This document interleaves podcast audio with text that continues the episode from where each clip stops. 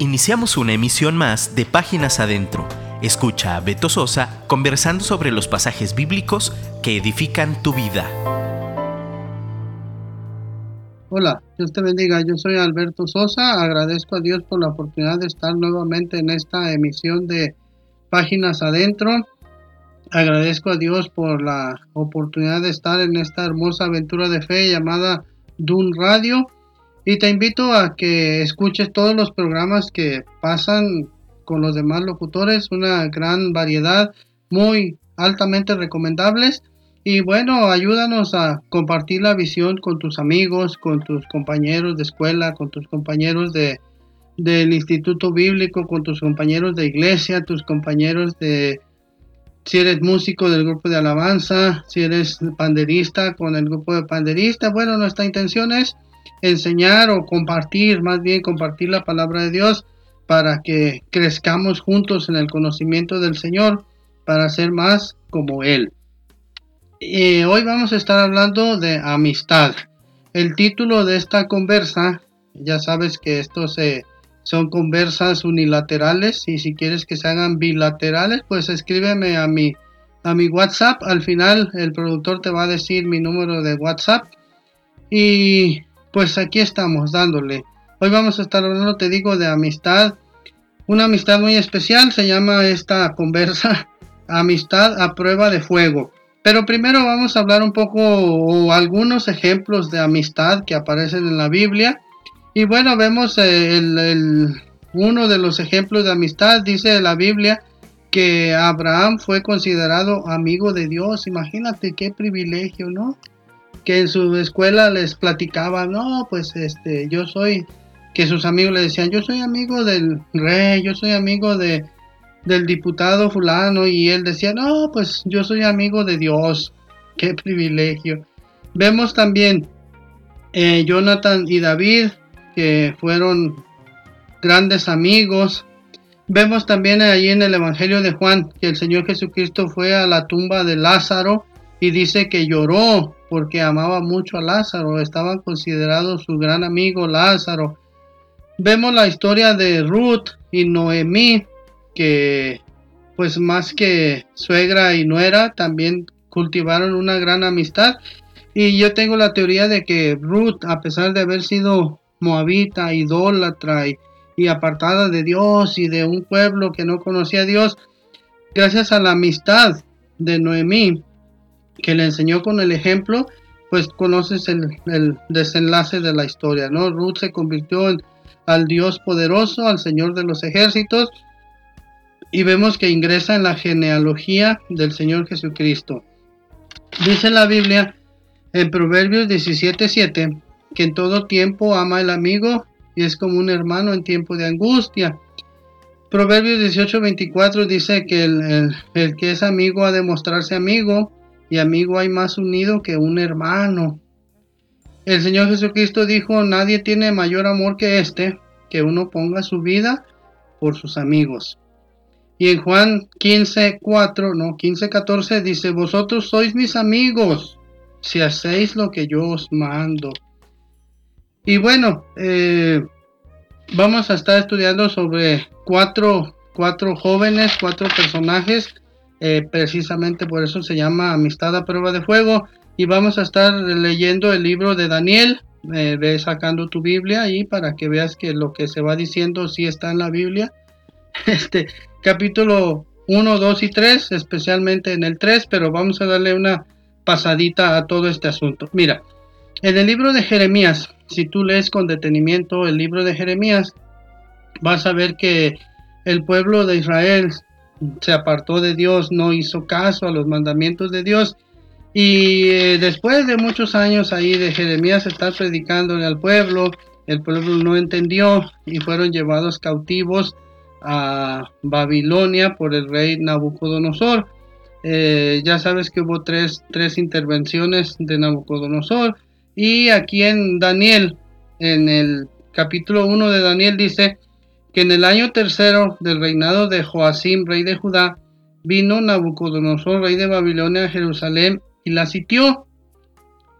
Ya sabes que en un sitio se cierra todo, nadie entra, nadie sale hasta que se acaban las provisiones y el pueblo termina rindiéndose.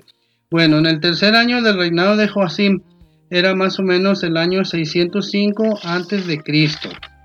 Y entonces este pueblo fue llevado cautivo porque desobedeció a Dios, desobedeció los mandamientos, los lineamientos, la ley de Dios. Y pues eh, tuvieron que ser llevados. Pero mira, entre esas personas que se llevaron, seguramente eh, había gente, ya ves que la Biblia siempre habla de que Dios tiene un remanente fiel que no, que no dobla su rodilla ante Baal y que permanece fiel a los mandamientos y a los estatutos de Dios. Entonces aquí vamos a ver la historia de cuatro jóvenes. Y yo tengo la teoría que estos jóvenes eran amigos desde pequeños, iban a la escuela bíblica, bueno, no era así bíblica como tal, pero estudiaban las escrituras y estudiaban acerca de Dios y estudiaban sobre la ley de Dios. Y ya sabes que los chavitos de Israel a los 12 años se sabían de memoria los cinco primeros libros, el Pentateuco que se llama, y bueno, ya sabes, ahí vienen todos los mandamientos, en Éxodo vienen los mandamientos y dice que amarás a Dios sobre todas las cosas y a tu prójimo como a ti mismo y que no tendrás dioses ajenos delante de él, así delante de Dios pues, y, y que no te postrarás ante ídolos y todo ese asunto. Entonces vamos a estar viendo aquí, dice que en Daniel, que vino y se llevó a todo el pueblo y entre ese pueblo se llevó a cuatro personas. Esas cuatro personas, una, el nombre de uno es Daniel, el otro, de los otros tres, eran Ananías, Misael y Azarías. Y vamos a estar viendo todo esto se va desenvolviendo porque eh, vamos a ver precisamente eso, amistad a prueba de fuego. Llegan a Babilonia y bueno, dice aquí que Mira, te lo leo mejor. Y el Señor entregó en sus, eh, Daniel 1, 2, y el Señor entregó en sus manos a Joacín, rey de Judá, y parte de los utensilios de la casa de Dios, y los trajo a tierra de Sinar, a la casa de su Dios, y colocó los utensilios en la casa del tesoro de su Dios. Nota ahí que es Dios con D minúscula. Y dijo el rey a Aspenaz, jefe de sus eunucos, que trajese de los hijos de Israel, fíjate, del linaje real de los príncipes, muchachos en quienes no hubiese tacha alguna, de buen parecer, enseñados en toda sabiduría, sabios en ciencia y de buen entendimiento, e idóneos para estar en el palacio del rey y que les enseñase las letras y las lenguas y la lengua de los caldeos. Fíjate, dice que, que, que estuvieran llenos de sabiduría y vemos que Proverbios dice que el principio de la sabiduría es el temor del Señor. Entonces, por dilucidamos aquí que ellos tenían temor del Señor, por eso eran sabios. Y los trajo y les dijo que les enseñasen la letra y las lenguas, toda la cultura. Y les señaló el rey ración para cada día de la provisión de la comida del rey y del vino que él bebía. Y que los criase tres años. Entonces ya íbamos en el 602 antes de Cristo, para que al fin de ellos se presentasen delante del rey. Y mira, entre esos estaban Daniel, Ananías, Misael y Azarías de los hijos de Judá. Eran de la tribu de Judá. Aquí estamos viendo la tribu a la cual se le consideraba o se le encargó el ministerio de la alabanza.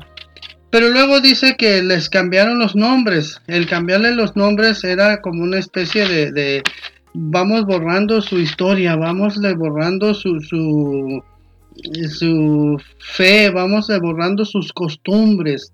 Y les pusieron, dice que a Daniel le pusieron Belsasar, Ananías Sadrach, a Misael Mesac y Azarías Abed-Nego. Esos nombres que les pusieron tenían que ver con la cultura, la cultura de los babilonios. Pero mira esto, y Daniel propuso en su corazón no contaminarse con la porción de la comida del rey, ni con el vino que él bebía.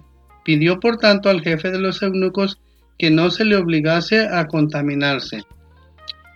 Entonces vemos que eran cuatro amigos y de alguna manera Daniel era el vocero y dice que Daniel propuso en su corazón no contaminarse. Pero como eran amigos, yo tengo la teoría de que lo consultó, lo consultó con sus amigos y le dijo, oigan amigos, ¿cómo ven? Fíjense que eh, nos escogieron para, para llevarnos a la Universidad de Babilonia, para graduarnos aquí con toda pompa y honra, pero nos quieren dar de comer. Algo que no sabemos si se lo ofrecieron a los ídolos, no sabemos si se lo ofrecieron a sabrá Dios quién, no sabemos si, si esa comida cumple los requisitos que Dios nos dejó ahí en el libro de Levítico. Y pues el vino, yo creo que no, porque en Proverbios dice que la sidra, eh, que el vino es alborotador y la sidra rencillosa y que lo amoratado de los ojos, ¿para quién? Para quien se detiene mucho en el vino. Y ellos conocían todos esos proverbios, todas esas leyes. Y dice que propuso Daniel en, no contaminarse, pero lo consultó y esto incluía a sus otros dos amigos. Y dice, y puso Dios a Daniel en gracia y en buena voluntad con el jefe de los eunucos. Vemos la mano de Dios en este grupo de jóvenes, Dios obrando a favor de ellos. Y dijo el jefe de los eunucos a Daniel, temo a mi señor el rey que señaló vuestra comida y vuestra bebida pues luego que él vea vuestros rostros más pálidos que los de los muchachos que son semejantes a vosotros, condenaréis para con el rey mi cabeza. Él sabía que si desobedecía a la orden del rey, seguramente iba a perecer.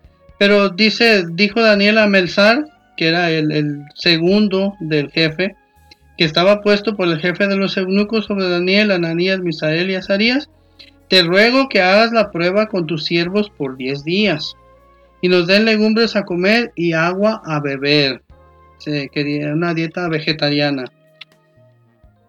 Y como en ese tiempo no había eh, y ni había polvito tan ni nada de eso, pues era agua, agua 100% pura. Y le dice, compara luego nuestros rostros con los rostros de los muchachos que comen de la ración de la comida del rey, y haz después con tus siervos según veas.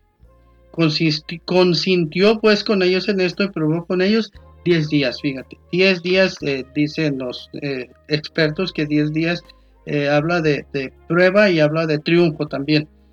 Y al cabo de los 10 días pareció el rostro de ellos mejor y más robusto que el de los otros muchachos que comían de la porción de la comida del rey.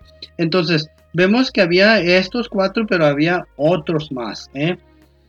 Pero estos cuatro tuvieron mejor semblante, mejor aspecto, mejor salud. No sé si les hicieron un chequeo médico y, no tenían colesterol, ni triglicéridos, ni alta el azúcar. Todo perfectamente por la gracia de Dios, porque la mano del Señor está sobre los que le sirven.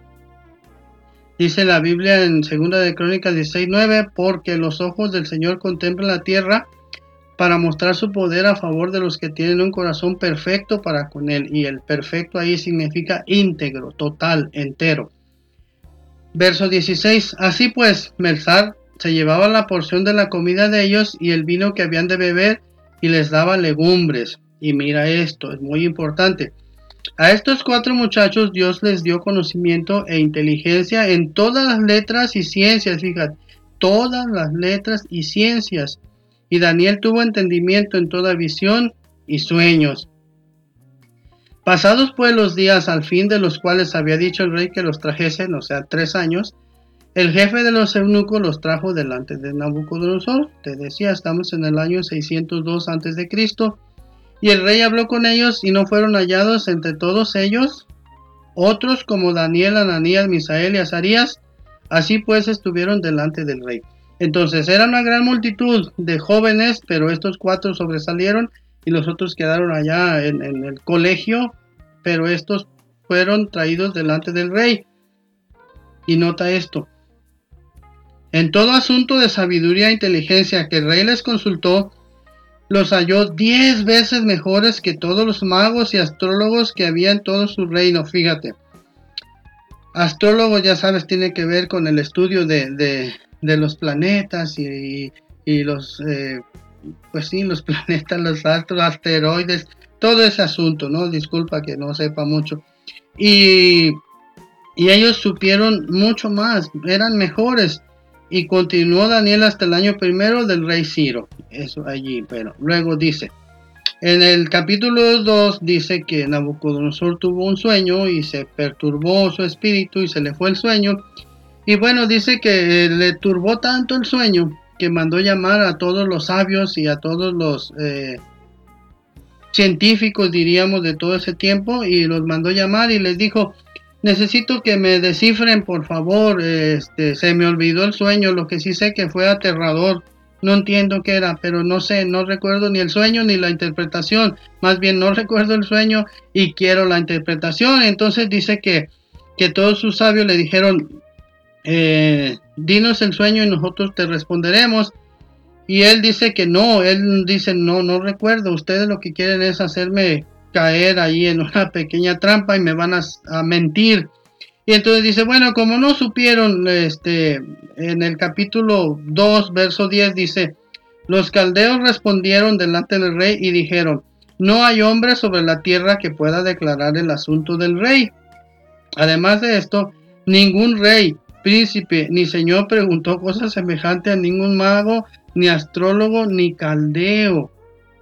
Dice, porque el asunto que el rey demanda es difícil y no hay quien lo pueda declarar al rey, salvo los dioses cuya morada no es con la carne. Solamente los dioses pueden hacer eso, pero están muy lejos. Es difícil que vengan. Y entonces fíjate, en el 12, por esto el rey con ira y con gran enojo eh, el perfil psicológico de Nabucodonosor era, era, así medio cambiante, no sé si eso sea eh, bipolar, no sé. Mandó que matasen a todos los sabios de Babilonia. Fíjate, qué, qué falto de sabiduría mandar matar a los sabios. Y bueno, dice que se publicó el edicto. Y entonces eh, fueron y le dijeron a Daniel, a ver Daniel, vénganse porque vamos a, les vamos a matar porque el rey mandó que matásemos a los sabios. Y entonces Daniel pues dice, no, espérate, espérate, ¿cuál es el motivo? ¿Cuál es la razón por qué nos quieren matar? Y entonces ya les, eh, le cuentan la historia. Y entonces dice que Daniel le dijo en el verso 2, mm, capítulo 2, verso 14. Entonces Daniel habló sabia y prudentemente. ¿Te fijas cómo la Biblia eh, muestra los atributos de las personas que buscan a Dios, que sirven a Dios? Entonces Daniel habló sabia y prudentemente a Arioc, capitán de la guardia del rey, que había salido para matar a los sabios de Babilonia. Habló y dijo a Arioc, capitán del rey, ¿cuál es la causa de que este edicto se publique de parte del rey tan apresuradamente? Ya dice que le platicó todo eso y dice que Daniel fue, le dijo, llévame delante del rey, por favor. Y Daniel entró y pidió al rey que le diese tiempo y que él mostraría la interpretación al rey. Fíjate, eh, no sé cuántos eh, sabios había, aparte de Daniel, pero eran un montón. Y ve cómo la intervención de un hombre de Dios pudo salvar la vida a muchos que quizá mm, en su vida habían oído hablar del Señor Dios de los ejércitos. Y pero mira, esto está muy suave porque dice, eh, luego se fue Daniel a su casa e hizo saber lo que había a Anaías, Misael y Azarías, sus compañeros, para que pidiesen misericordias del Dios del cielo sobre este misterio, a fin de que Daniel y sus compañeros no pereciesen con los otros sabios de Babilonia. Fíjate, estos cuatro personas estaban, conocían al Señor, conocían el poder de Dios y conocían el poder de la oración porque lo practicaban. Hay un pastor que dice que, que la oración en el cristiano debe ser tan natural como el respirar. Que no te cueste trabajo levantarte temprano y hacer como en el Salmo 63 que dice, temprano yo te buscaré de madrugada, oirás mi voz. Así, natural, le salía a ellos la oración y dice que pidieron por él. Y cuando estuvieron intercediendo, orando, pidiendo, dice allí que en el 19, 2.19 dice, entonces el secreto fue revelado a Daniel en visión de noche, por lo cual bendijo Daniel al Dios del cielo. Bueno, va con el rey Nabucodonosor, le cuenta la historia y el, rey Nabucodonosor queda conforme y dice que él dice, oh, gracias a Dios, no hay ningún Dios más poderoso que el Dios de Israel, el Dios de Daniel. Y luego entonces le da la interpretación y ya vienen ahí, eso no lo vamos a, tomar en esta ocasión. Y luego dice en el capítulo 2, verso 46, dice, entonces el rey Nabucodonosor se postró sobre su rostro y se humilló ante Daniel y mandó que le ofrecen, ofreciesen presentes a incienso. No lo dice aquí, pero seguramente Daniel no los recibió porque toda la gloria y toda la honra son para el Señor. Y dice, y el rey habló a Daniel y dijo, ciertamente el Dios vuestro rey es Dios de dioses y Señor de los reyes, y el que revela los misterios, pues pudiste revelar este misterio. Y mira esto, esto está muy suave. Entonces el rey engrandeció a Daniel y le dio muchos honores y grandes dones, y le hizo gobernador de toda la provincia de Babilonia y jefe supremo de todos los sabios de Babilonia. Fíjate, yo creo que para todos los sabios que no eran del grupo de Daniel, no les costó trabajo recibir a Daniel como su jefe, como su líder, después de haber estado a punto de morir y, ver que Daniel los libertó, los libró más bien de la muerte, yo creo que no les costó trabajo que Daniel fuera su líder.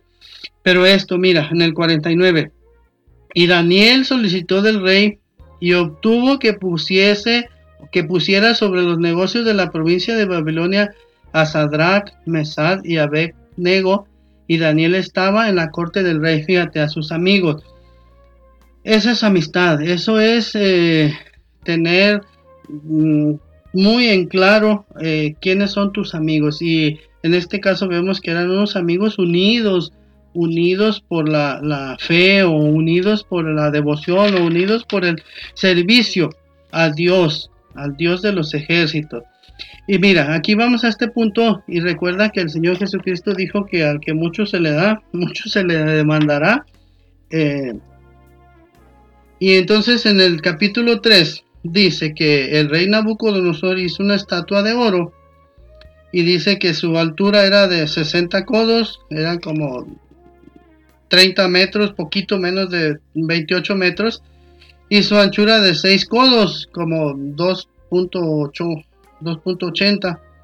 Dicen los expertos que, la medida o las proporciones mm, exactas para una figura que sea perfecta, eso lo enseñó Leonardo da Vinci, dice que debe ser de 5 a 1, 5 de alto por 1 de, de ancho, esa es la altura según los arquitectos. Yo espero que no me equivoque y un arquitecto me vaya a corregir, pero si así fuera, es bien recibido. Y luego dice que la levantó la estatua en el campo de Dura. El campo de Dura era una, eh, un lugar plano en el cual se podía ver desde muy lejos, se podía ver esta estatua. Pero mira, dice con qué, con qué objeto, bueno, cuál era el fin de esta estatua, era para que todo mundo eh, le diera culto al, rey. Llegó un punto en el cual decía, ya, eh, pasaron, dicen que pasaron como 20 años entre el capítulo 2 y el capítulo 3. En el capítulo 2 vemos que eh, Nabucodonosor quedó en su cabeza diciendo que el Señor Jehová de los ejércitos era el único Dios poderoso, pero en 20 años se le olvidó.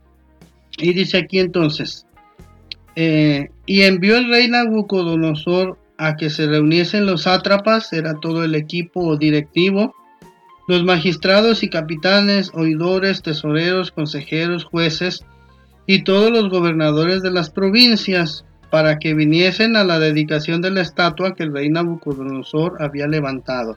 Ese día era un día solemne, un día especial, un día en el cual, según él, iba a mostrar su gloria.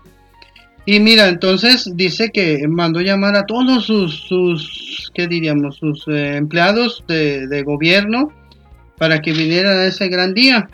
Dice, fueron pues reunidos los sátrapas, magistrados, capitanes, oidores, fíjate, hasta oidores había, tesoreros, consejeros, jueces y todos los gobernadores de las provincias a la dedicación de la estatua que, de el rey Nabucodonosor había levantado y estaban en pie delante de la estatua que había levantado el rey Nabucodonosor.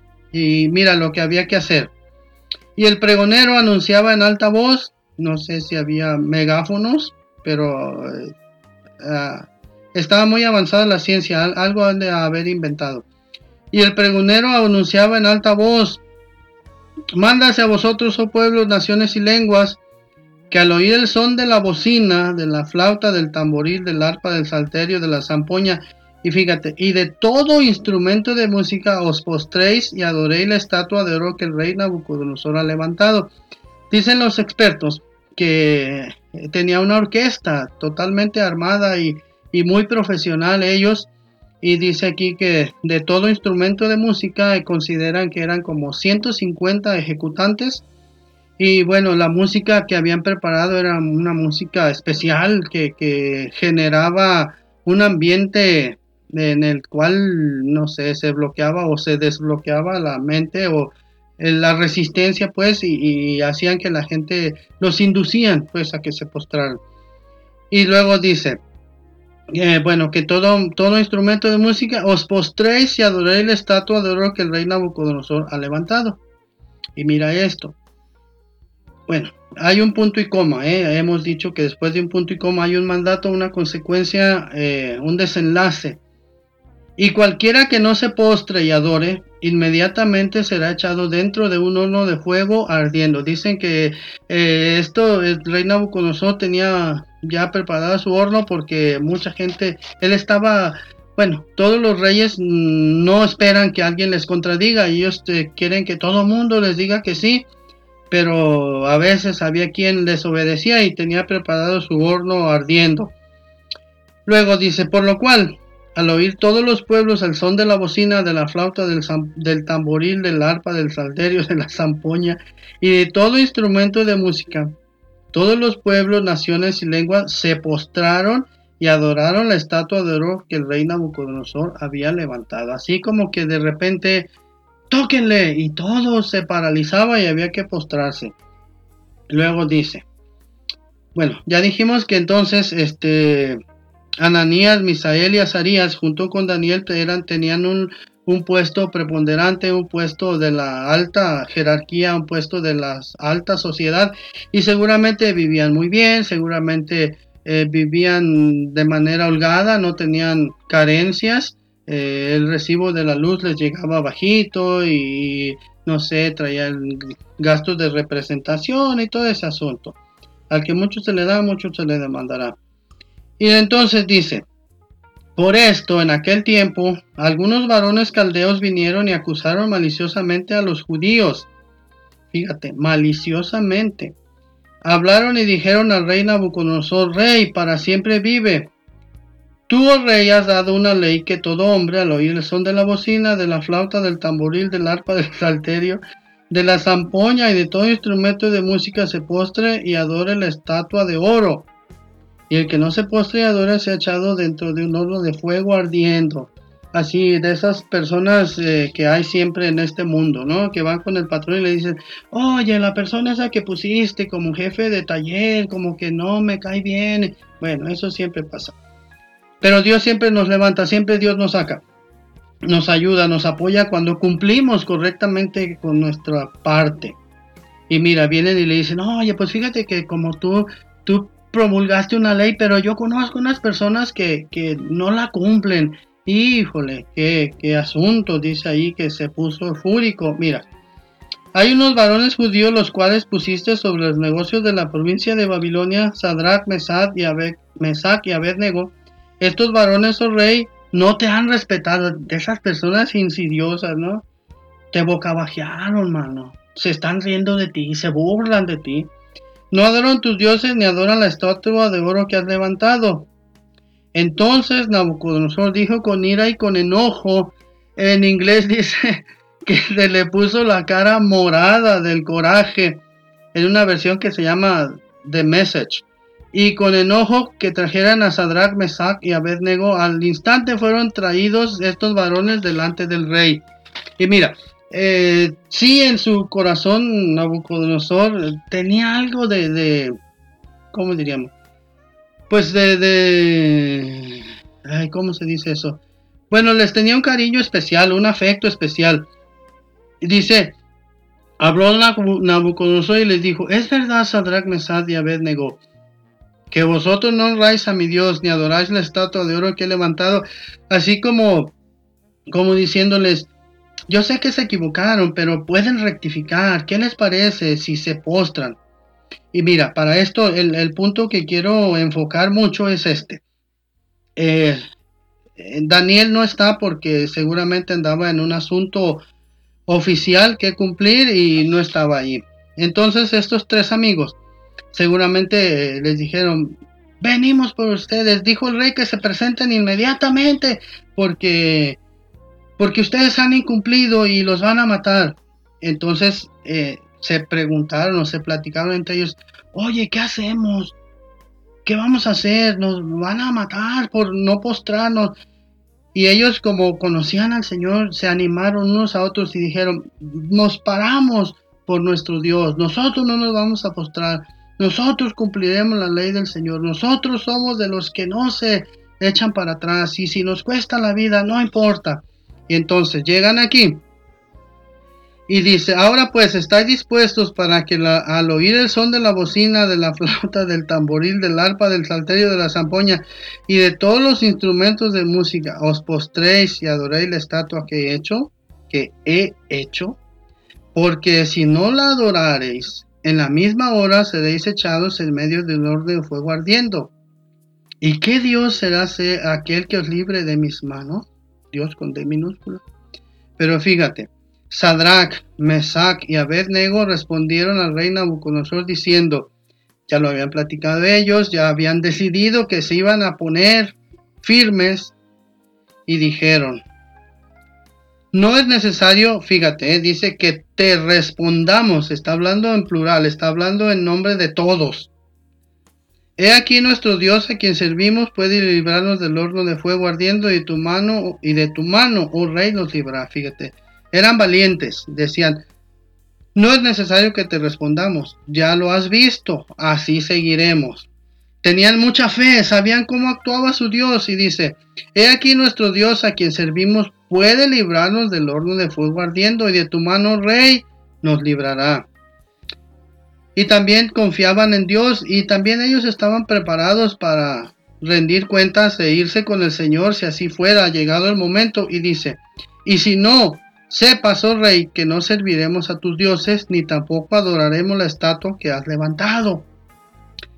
Entonces Nabucodonosor se llenó de ira. ¿Te fijas con qué facilidad iba de un estado a otro, de un estado emocional a otro? Le hacían falta unas clases de inteligencia emocional.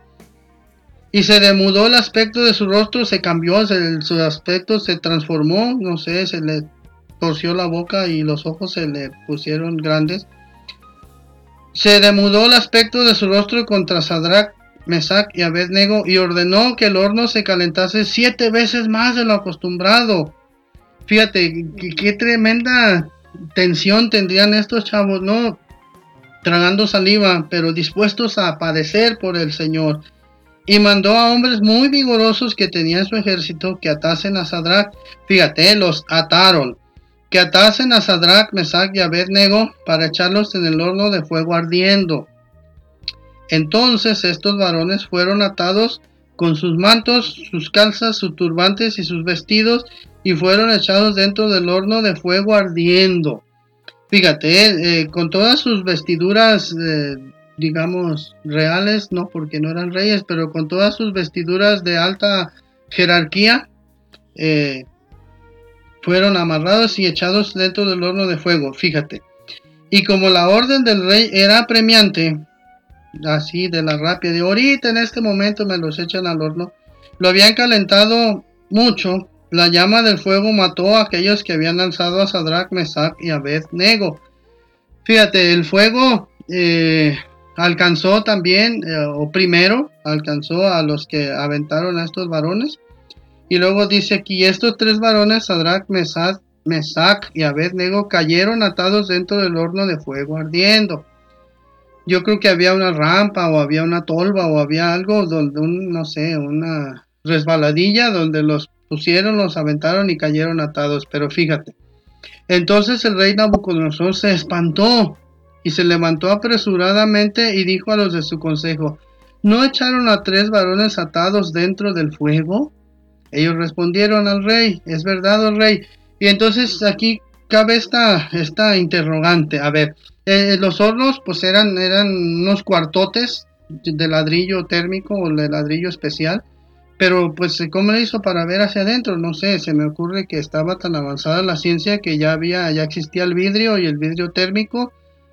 No lo sé, pero el caso es que no creo que haya tenido vista de rayos X o solo que Dios en su infinita misericordia haya permitido que viera a través de la pared eh, dice, no echaron a tres varones atados dentro del fuego. Ellos respondieron al rey, es verdad, oh rey. Y él dijo, he aquí yo veo cuatro varones sueltos. Fíjate, nota esto. Cayeron atados, pero ahora él los veía sueltos y se pasean en medio del fuego sin sufrir ningún daño y el aspecto del cuarto es semejante al Hijo de los dioses. Entonces Nabucodonosor se acercó a la puerta del horno de fuego ardiendo y dijo, Sadrach, Mesac y Abednego, siervos del Dios Altísimo, salid y venid. Entonces Sadrach, Mesac y Abednego o Abednego salieron del medio del fuego y se juntaron los sátrapas, los gobernadores, los capitanes, todo el consejo y entonces dice ahí que en el 28 entonces Nabucodonosor dijo, bendito sea el Dios de ellos, de Sadrach, Mesac y Abednego, que envió su ángel dicen muchos expertos que este ángel que él vio era el Señor Jesucristo en una eh, pre, ¿cómo se dice? Una eh, cristofanía de que se aparecía allí antes de que se encarnara y viniera. Envió su ángel y libró a sus siervos que confiaron en él. Dice la Biblia que Dios libra a los que confían en él y que no cumplieron el edicto del rey y entregaron sus cuerpos antes que servía a adorar a otro Dios que su Dios. ¿Te fijas aquí este juego de palabras? Bien. Entregaron sus cuerpos antes que servir y adorar a otro Dios con D minúscula que su Dios con D mayúscula. Después vemos que el rey Nabucodonosor hizo un decreto en el cual eh, decía que nadie podía faltarle al respeto al Dios de, Daniel y sus amigos. Y el punto, eh, aterrizando esto, decía mi maestro de homilética que hay que aterrizarlo al siglo en el que estamos y bueno, ¿qué tiene que ver esto con nosotros? Bueno, tiene que ver que nosotros tenemos que instarnos al amor, tenemos que instarnos al servicio, tenemos que buscar la excelencia para el Señor. Cuando veas que tu amigo eh, no viene a la iglesia, hay que buscarlo. También hay que, no sé si tus amigos de la infancia ya no los has visto, búscalos, tráelos, muéstrales el amor de Jesús, muéstrales eh, la luz, el Señor dijo que éramos la luz. Entonces, dice la Biblia, sí, ciertamente el apóstol Juan dice que el que se constituye amigo del mundo se hace enemigo de Dios. Pero yo estoy hablando de que, de que los hagas amigos en el ámbito del Señor y en la iglesia. Mira, desafortunadamente estamos viviendo unos tiempos, digamos, un poco Alguna vez dije eso y me fue mal, me regañaron. Dije que a veces vivimos un cristianismo autista. Autista viene del, del, auto, de uno mismo, ¿no? Este, persona, personas que son autistas viven encerradas en su propio ser, no, no conocen a nadie o no quieren relacionarse con nadie. Entonces a veces vivimos un cristianismo autista en el cual nos encerramos en un círculo y no nos importa si el vecino sufre, no nos importa si nuestro compañero eh, no trajo lonche, no nos importa nada, pero el Señor Jesucristo dice que el hombre que es amigo debe portarse amigo y amigo hay más que hermano. También dice que en todo tiempo ama al amigo y es como un hermano en tiempo de angustia. El mundo está sufriendo angustia, el mundo está sufriendo mucho. ¿Y tú qué estás haciendo? ¿Yo qué estoy haciendo? ¿Qué estamos haciendo? Mostrémonos amigos, mostremos esa amistad a prueba de fuego y digámosles a nuestro hermano que estaremos firmes hasta que el Señor venga, que no hay nada que pueda separarnos porque todo aquello que, que buscamos en otro tiempo sin el Señor no trajo ningún beneficio. Y ahora que trabajamos para el Señor, trabajamos para el mejor patrón del mundo. Y nos queda la certeza de que el Señor viene pronto y si no viene pronto, tarda poquito, eh, cuando el Señor nos lleve a cada uno, estaremos con Él para siempre. Que esa sea nuestra, nuestra meta, estar con el Señor para siempre. Seamos amigos entre nosotros, pero busquemos más ser amigos de Dios y tengamos una amistad a prueba de fuego. Muchas gracias, esto fue Páginas Adentro. Escríbeme para saber que tengo más de cuatro oyentes. Muchas gracias, Dios te bendiga.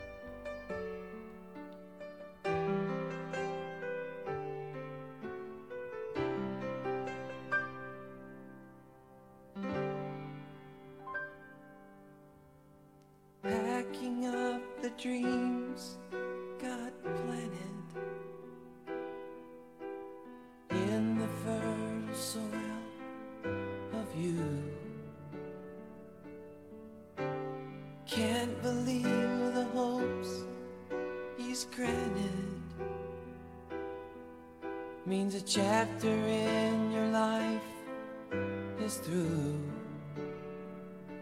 But we'll keep you close.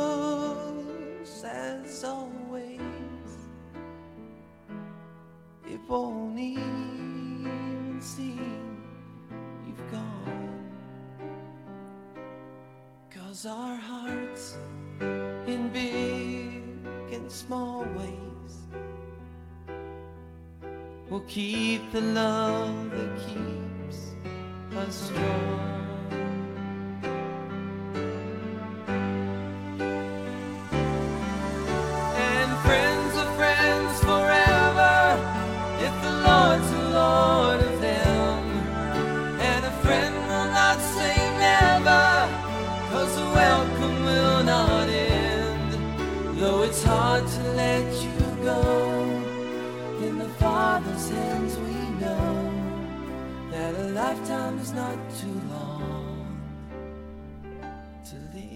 his friends.